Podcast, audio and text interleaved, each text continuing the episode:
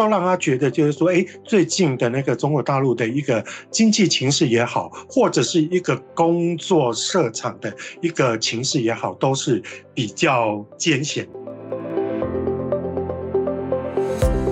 说我们的调查哇，你知道日本一共有百分之四十一点八的人想要去日本，然后第二名的是欧洲，第三是中国大陆，然后是美国。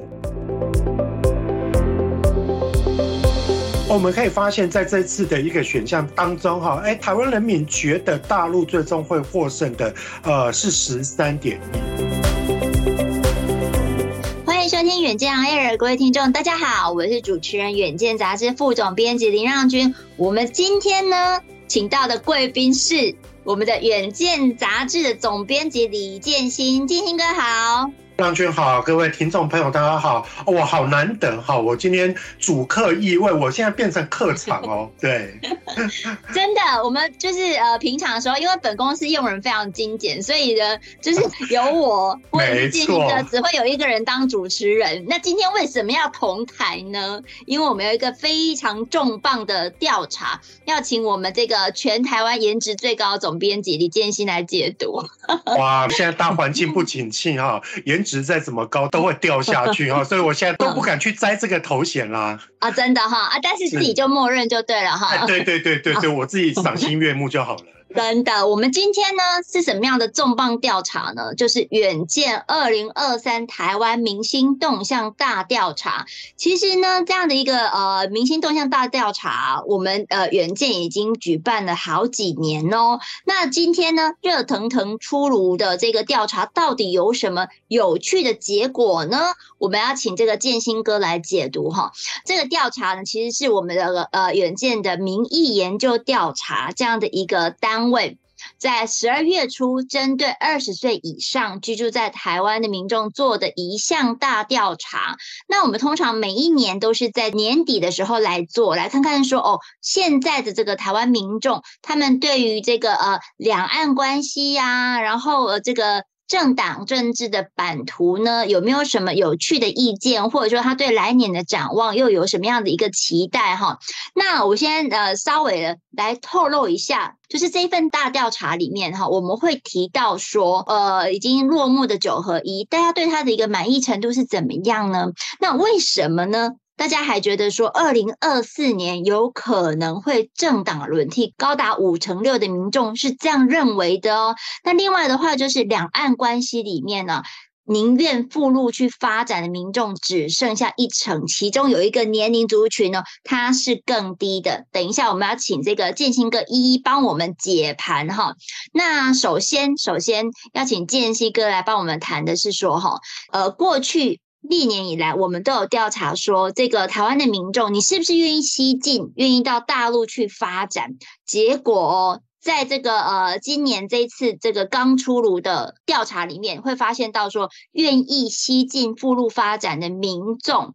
他只剩下一成左右而已哈。那而且其中有一个族群只剩下三趴，请问是什么样的族群呢？建兴哥怎么解读这一题？哇，我应该直接先回答浪君的问题哦。那三趴就是二十到二十九岁，也就是哈那种刚出社会的社会新鲜人，现在愿意吸进的只要三趴。对，你没有听错，不是三十趴，而是三趴。那我我觉得啦，其实刚浪君问这个问题哦，其实其实真的讲到我们的重点。呃，其实，在远见十二月号，我们我们刚不久的一个封面故事，其实就提到，就是说红海到美国。我去设厂，然后这个东西讯息就透露了，就是说，哇，当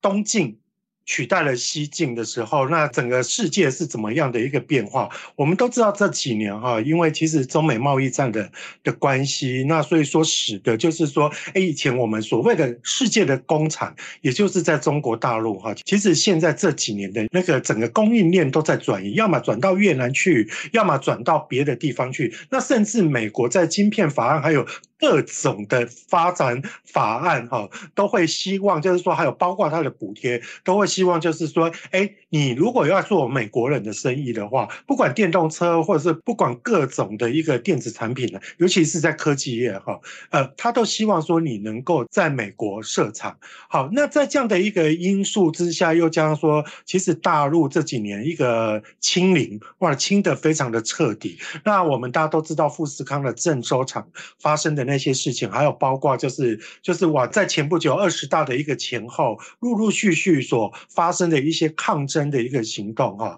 哎，都让他觉得就是说，哎，最近的那个中国大陆的一个经济情势也好，或者是一个工作设厂的一个情势也好，都是比较艰险的。所以说，相较于我们在二零一九年哈，哦，我们曾经有做过做过的调查，哇，当时你知道吗？整个 total 率大家。大家愿意西进的一个比例还有高达百分之三十二点五，可是到了二零二一年，也就是说，那那一年已经进入了疫情哦，最起码都还有十八点二，可是你知道吗？到现在哈，呃，二十到二十九岁只剩下三趴，所以说现在的新一代的年轻人，他不止就是对于对于中国大陆不像老一辈这么有认同感，甚至他连过去工作的一个。意向都没有，所以我觉得这个是哈，在过去几年，我们说台湾的一个人才大陆大量的吸进以及流到中国大陆的一个状况，哇，现在看起来好像有一个非常大的一个反转。嗯，对。那这样的一个趋势里面，其实我们有问进一步问这个民众问题说，那不然你是希望去哪些地方投资、工作或求学了哈？那结果呢？哦、就像刚刚建一哥讲的，第一位哦。就是美国，差不多有十八点五 percent 的民众，他是希望去美国发展的。那有另外十二点四呢，他是要到这个东南亚。那东北亚的话，比如说韩国、日本这样的国家，也有十二点一哈。那但是中国大陆就是整体平均只有就是十 percent 左右哈，就是大概一成而已啦。那再来的话，就是说，这是我们刚刚问的是说去哪里发展、求学、工作嘛？好，那另外我们也问他说，你最想要去哪些国家旅游呢？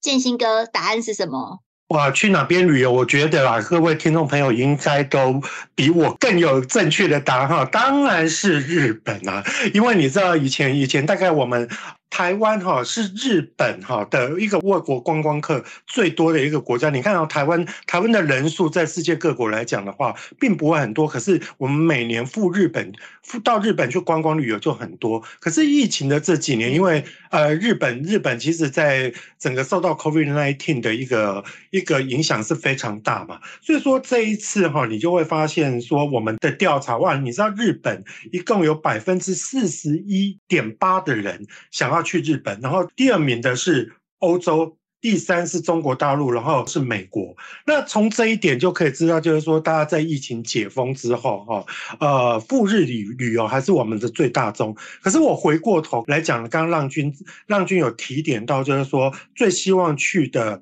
投资的地方或工作或求学的一个地方。那我觉得我们的调查哈，从美国占了。百分之十八点五，也就是呃第一名，就可以知道我刚刚讲说，其实东进已经慢慢的取代西进。那东南亚因为这几年东协的一个发展，还有包括就是说，诶，我们知道中国大陆很多的供应链，那其实都撤场，然后转移到了。越南去，我觉得所以东南亚的一个比例比较高，有一个非常非常重的一个比例哈。倒是我觉得啦，有一个中国大陆当然只剩下十点一趴，这个这个我刚刚已经讲过了。倒是有一个我觉得比较耐人寻味而且有趣的，就是说都不想出国的占了百分之四十四点三。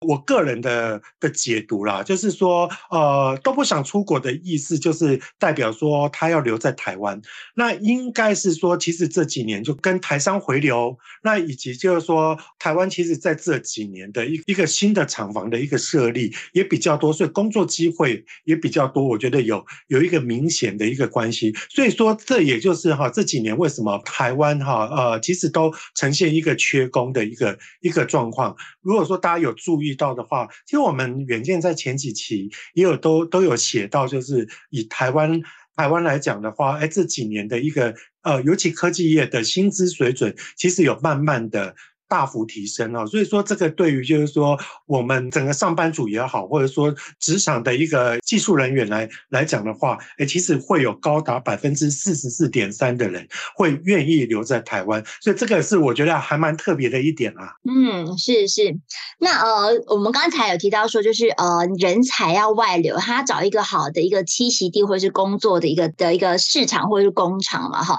那中国大陆它其实都是在呃显著的一个。下降，那我们就第二点的一个观察，其实就是说，中国大陆的印象哈，其实是跌至谷底，这可能也是造成说他想要去呃西进去求发展的，呃去大陆求发展的这样的一个比率是显著降低一个很重要的原因哦。在我们这一次的明星动向调查里面哈，会问到说，对中国大陆整体的印象，你到底是变好还是变差呢？结果啊，有差不多将近三成的民众。对中国大陆的印象是变好的，但是有高达五十五点六趴的民众的印象是变差的耶。所以，金一哥，你怎么看这个对中国大陆印象整体变差的一个情况？我我只能说哈，因为两岸的隔阂真的是越来越大。呃，我们先不要管说到底有没有变好跟变差。如果说哈，让你去选说你对中国大陆的印象是好还是不好，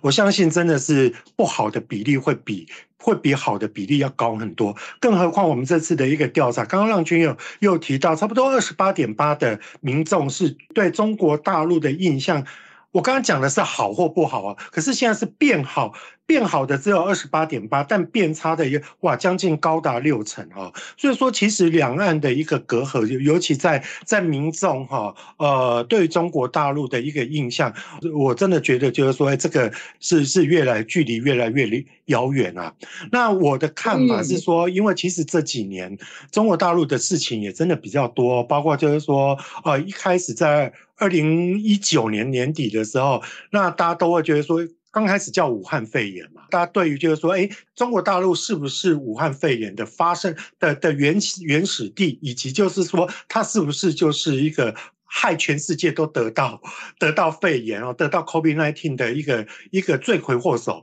呃，这个我不敢说对或不对，但是最起码哈，在这个印象当中，哎，有让全世界的人对于中国大陆的印象变不好。那后来又又有一些，包括像像江堵啦，或者是说香港的的一个抗争的一个一个活动啊，那这些东西也是也是有影响到大家的一个观感了。那当然当然就是说。嗯在中美贸易战下面，哈，其实在美国的传播，或者说在美国的一个宣传之下了，哈，当然就是说大家也觉得，呃，对于中国大陆的一些状况，其实其实我们我们的一个印象，哈，也会变得比较不好。更近的一个。事情就是我们知道，就是说在前一阵子裴洛西来台，那八月危机那时候是的，然后然后那时候那时候其实中共的一个军演啦，那最起码其实当然会让台湾的民众觉得说，哇，这个这样真的很不安呐。所以说这这一连串的事情，在包括最近最近的一个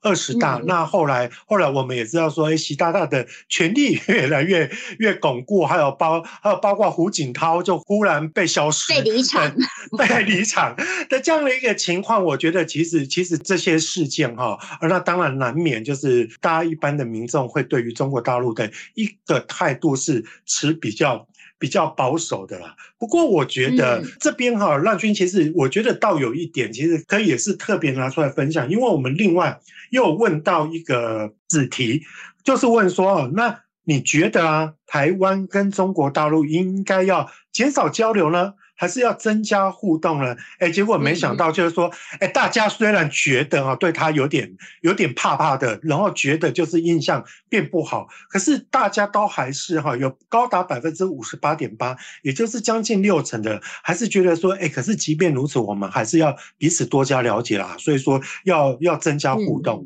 因为你知道，呃，在疫情的这三年来，哈，有一个状况，就是说，因为。我们大概两岸的班机，包括直航，包括那种哇，那真的是减少到只剩下鼎盛时期的一个一个个位数的一个趴数哈，那所以说哈，两岸的交流变少了，然后包括大陆人过来也少了，那我们过去中国大陆的的一个状况也也少了。那其实这两年，我觉得越疏离，其实对于两岸人来讲都不是一件好事啦。所以说，其实还蛮多民众觉得要增加互动，有高达百分之五十八点八，这个是一个比较特别的状况。对，这也是提供给执政当局参考了哈。就是说，虽然台湾民众觉得说，哎呀，可能中国大陆真是带给我们这个战争的威胁，但是还是要好好谈。啊，尽量谈了，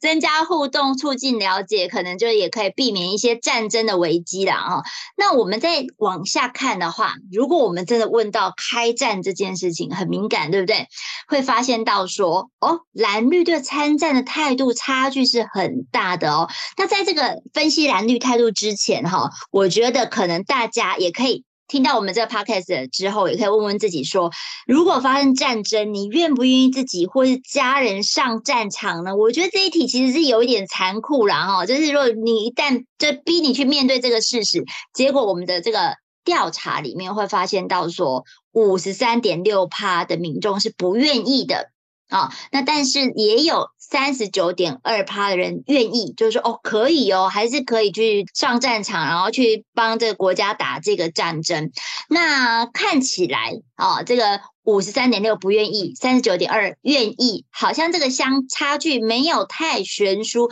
可是，一旦我们去做这个政党立场的交叉分析，就会发现到说，这个蓝营跟白银呢，他们是多数没有意愿的，像是。泛蓝阵营这样的立场的民众，他们有差不多七十七趴左右是不愿意上战场的。可是呢，说自己是泛绿的立场的民众呢，他大概六十八点四趴是愿意上战场，只有二十七点五趴是不愿意的耶。而进行一个这个分歧也太大了耶，你怎么看？哇，我觉得这个这一题应该不难答，因为各位听众朋友应该都会有一个一个答案呢。应该是这样讲哈，我我我大概再 follow 一下刚刚浪君所讲的哈。呃，刚刚浪君不是有提到，就是说有五十三点六趴的人不愿意嘛？那到底是哪些人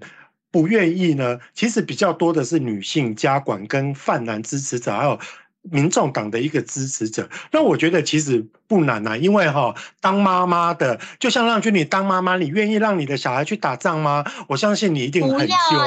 对，真的不要嘛。那不要说什么啦，我个底嘛不爱啦哦，因为我虽然是身为男性，我也觉得就是说哇，那上当然能够和平的的话就，就就越好。可是其实这一题，刚刚浪君讲没错，其实对很多人是纠结的，因为大家觉得说，呃，大家看到。俄乌战争，那我们知道说，哎，其实乌克兰的顽强抵抗，哈，哎，也使得就是说，哇，那这一场就是说，俄军在在打起来就变得有点的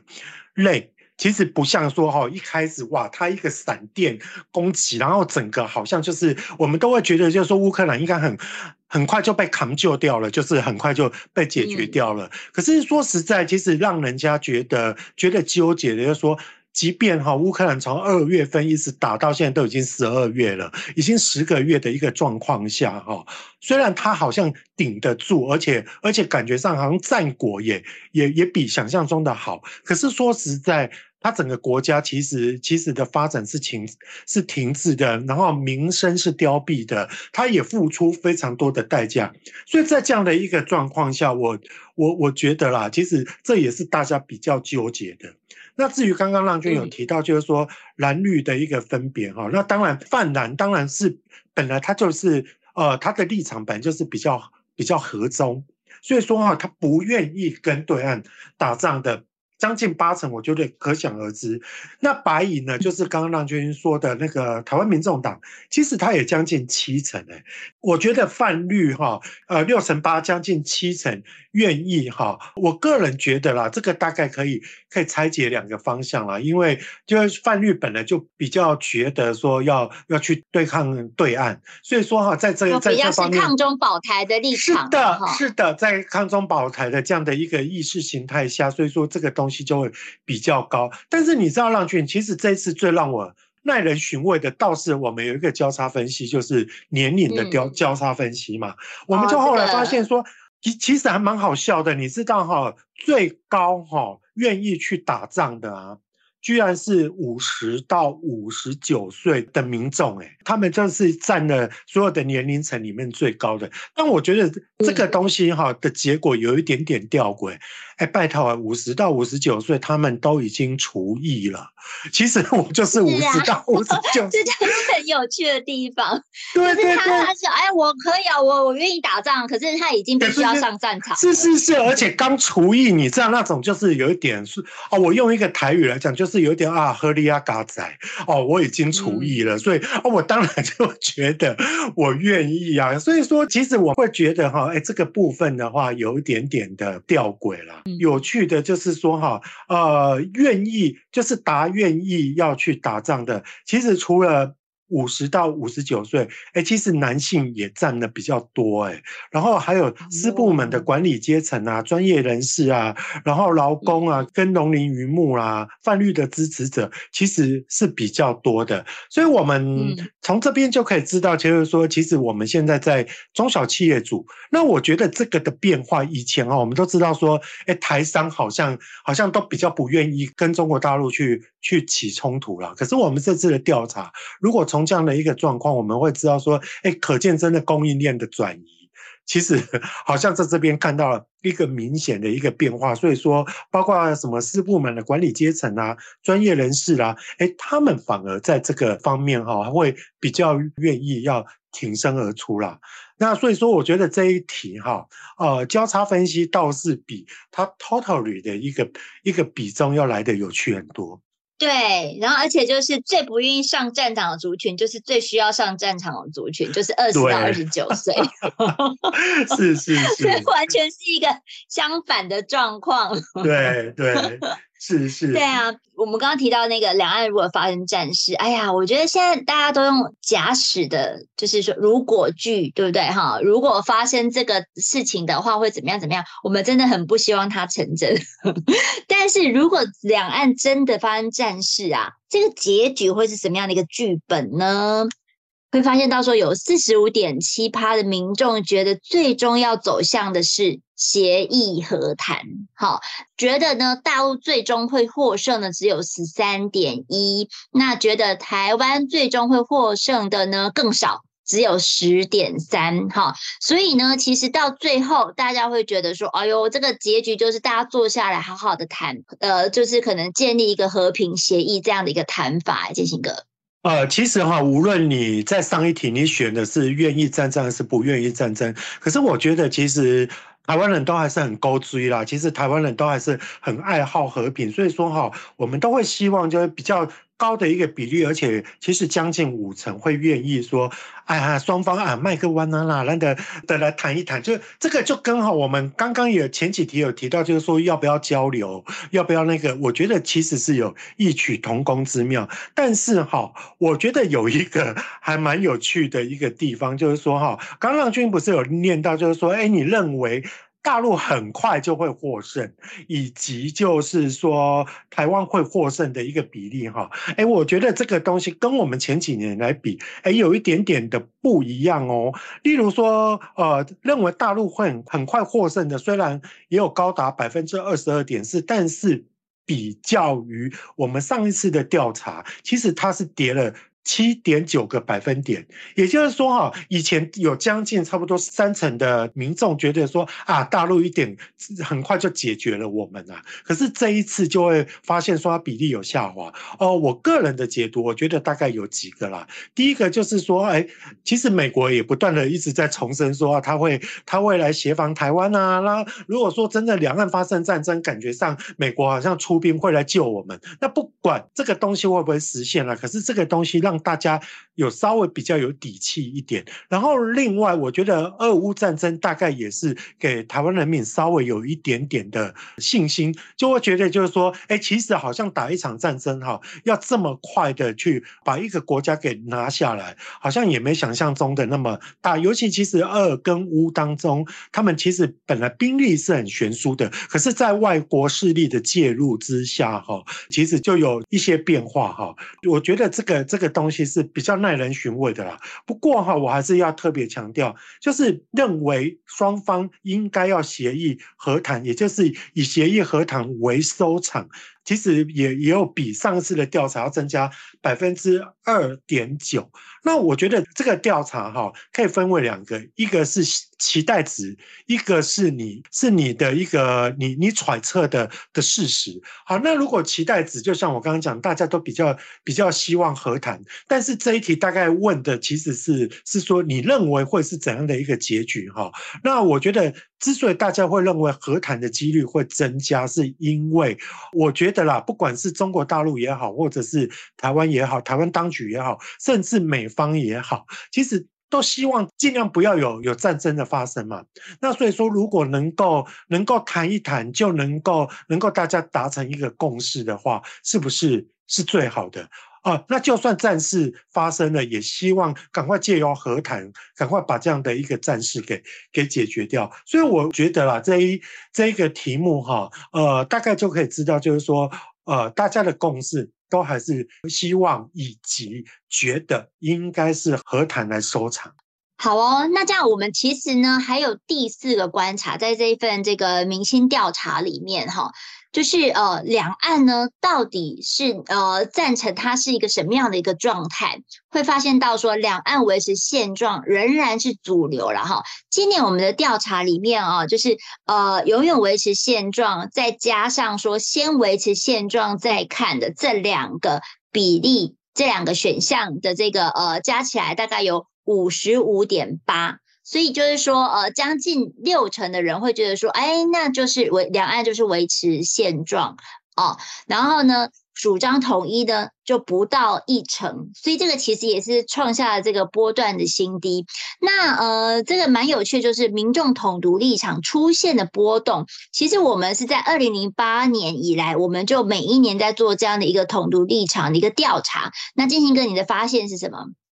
呃，应该是这样讲哈，我们都会发现说，在历年来，从二零二零零八年到现在已经十四年了哈，那那会发现说，其实赞成统一的都一直不到十趴。那其实，在二零一九年十二月的时候，哎，有也就是 COVID 刚发生的时候，那那时候其实是是降到了降到了新低，后来有缓升。但是缓升其实也升不多哈，那这一次这一次的一个一个我们大概大概大陆军演的一个关系哈，也使得就是说又又比上一次，也就是在二零二一年十月份我们所调查的的那个时候又稍微大概降了一个零点九的一个一个百分点。好，可是或许各位朋友你们会觉得说哇，那那赞成大陆与大陆统一的下降就是。大家都愿意，就是赞成台湾独立，诶，其实也不是哦。赞成台湾独立的选项，其实是在。就我们上一次的调查，也就是二零二一年的十月哈，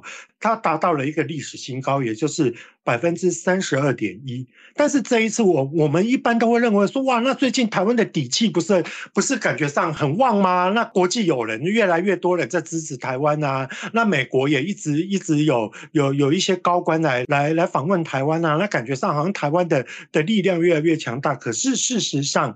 在民众的心中，其实大家都不这么觉得，所以赞成台湾独立的一个比重，哈，从以前的呃，从去年的三十二点一降到了二十八点七。那比较大的挪移，大家都是觉得，就是说，尤其哈，我觉得升最多的啦，呃，在在去年来讲的话，认为永远维持现状的是。十七点八，可是这次一下子就就涨到了二十三点四哈，更多人是先维持现状再看，所以其实大家都会希望，就是说，不管你认为它是恐怖平衡，或者是说永远平衡，大家都认为说啊，其实现在这样就好，我们互不触怒、嗯、啊，然后也不要不要轻易的在这个时候去去改变现状，所以我觉得其实以台湾人民来讲的话，其实走的是比较务实主义一点。呃，对，就是维持现状嘛，也不要统一，也不要独立，其实这是最安稳的，就是最不可能发生战事的一个选项啦。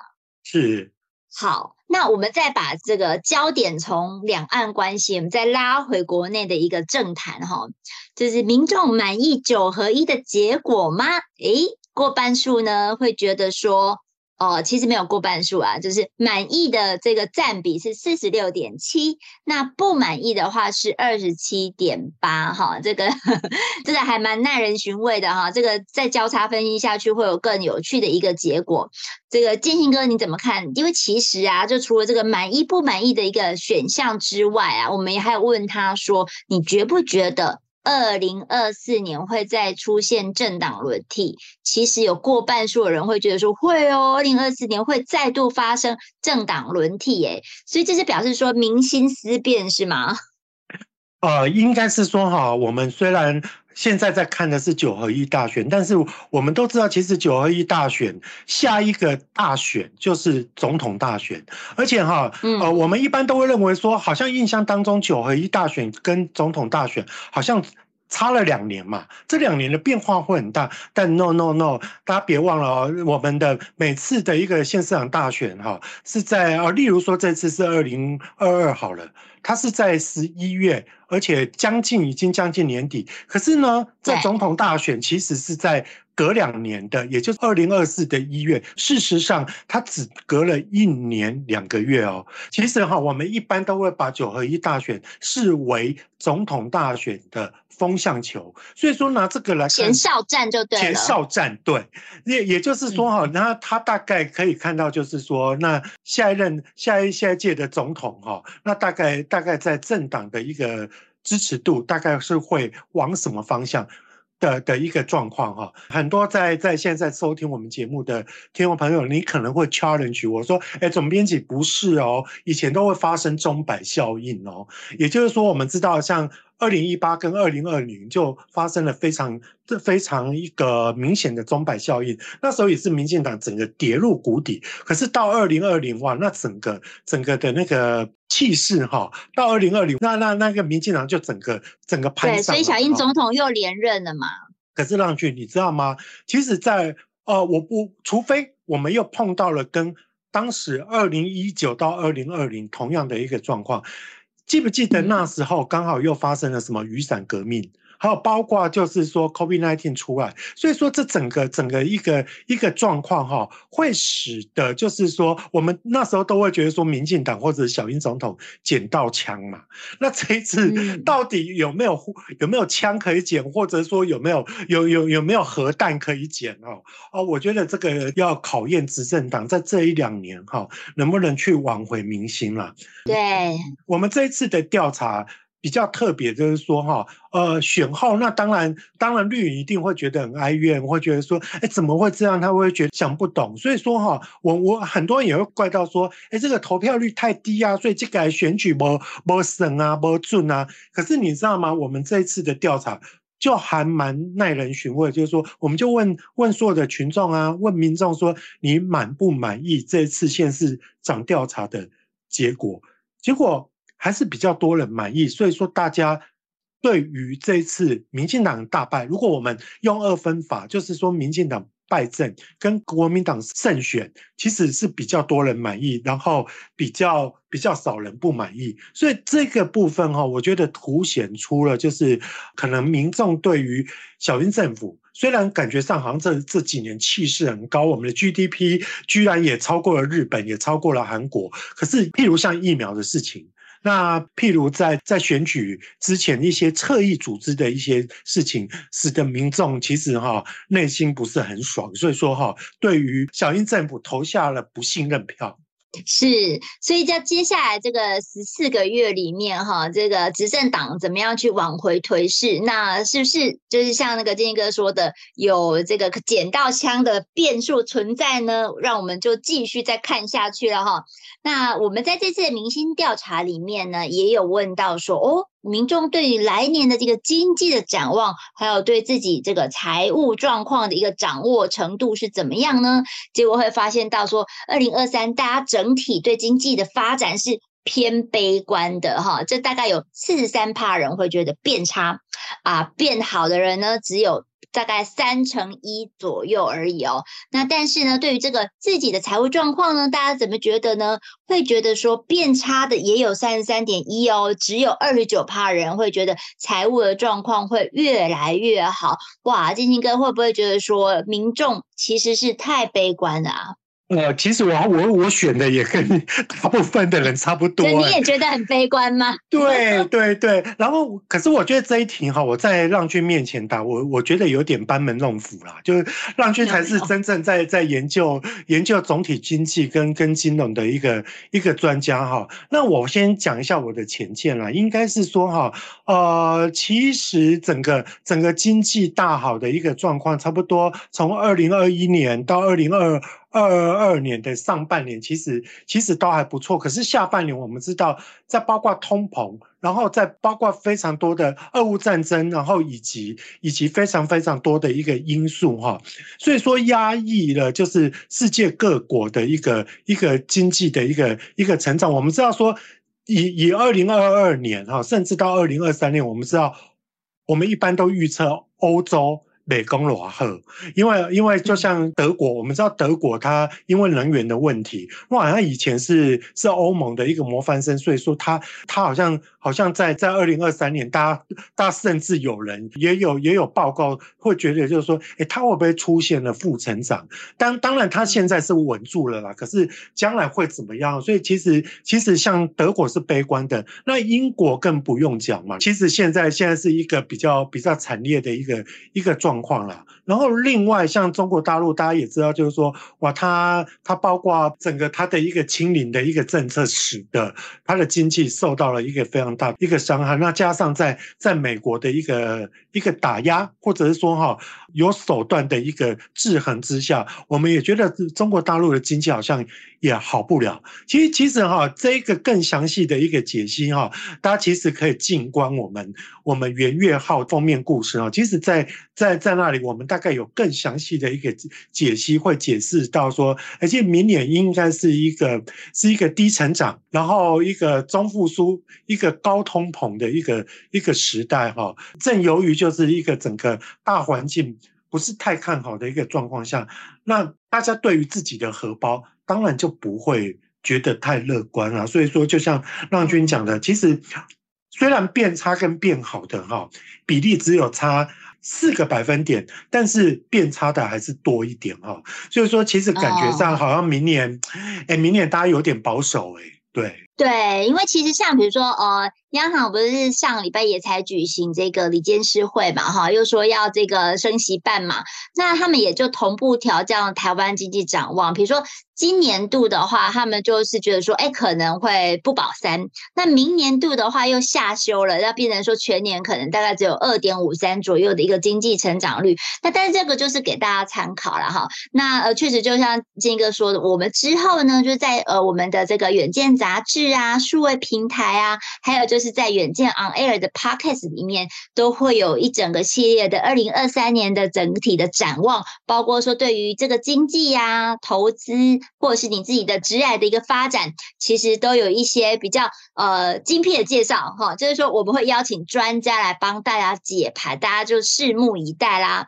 那今天就非常谢谢建行哥。谢谢，谢谢。那也请大家呢持续锁定我们的远见 On Air，下次有机会我们再继续再 fit 这个健行哥，然后为大家来解析一些重磅的议题。也请大家每周锁定远见 On Air，帮我们刷五星评价，让更多人知道我们在这里陪你轻松聊财经产业国际大小事。下次见，拜拜，拜拜。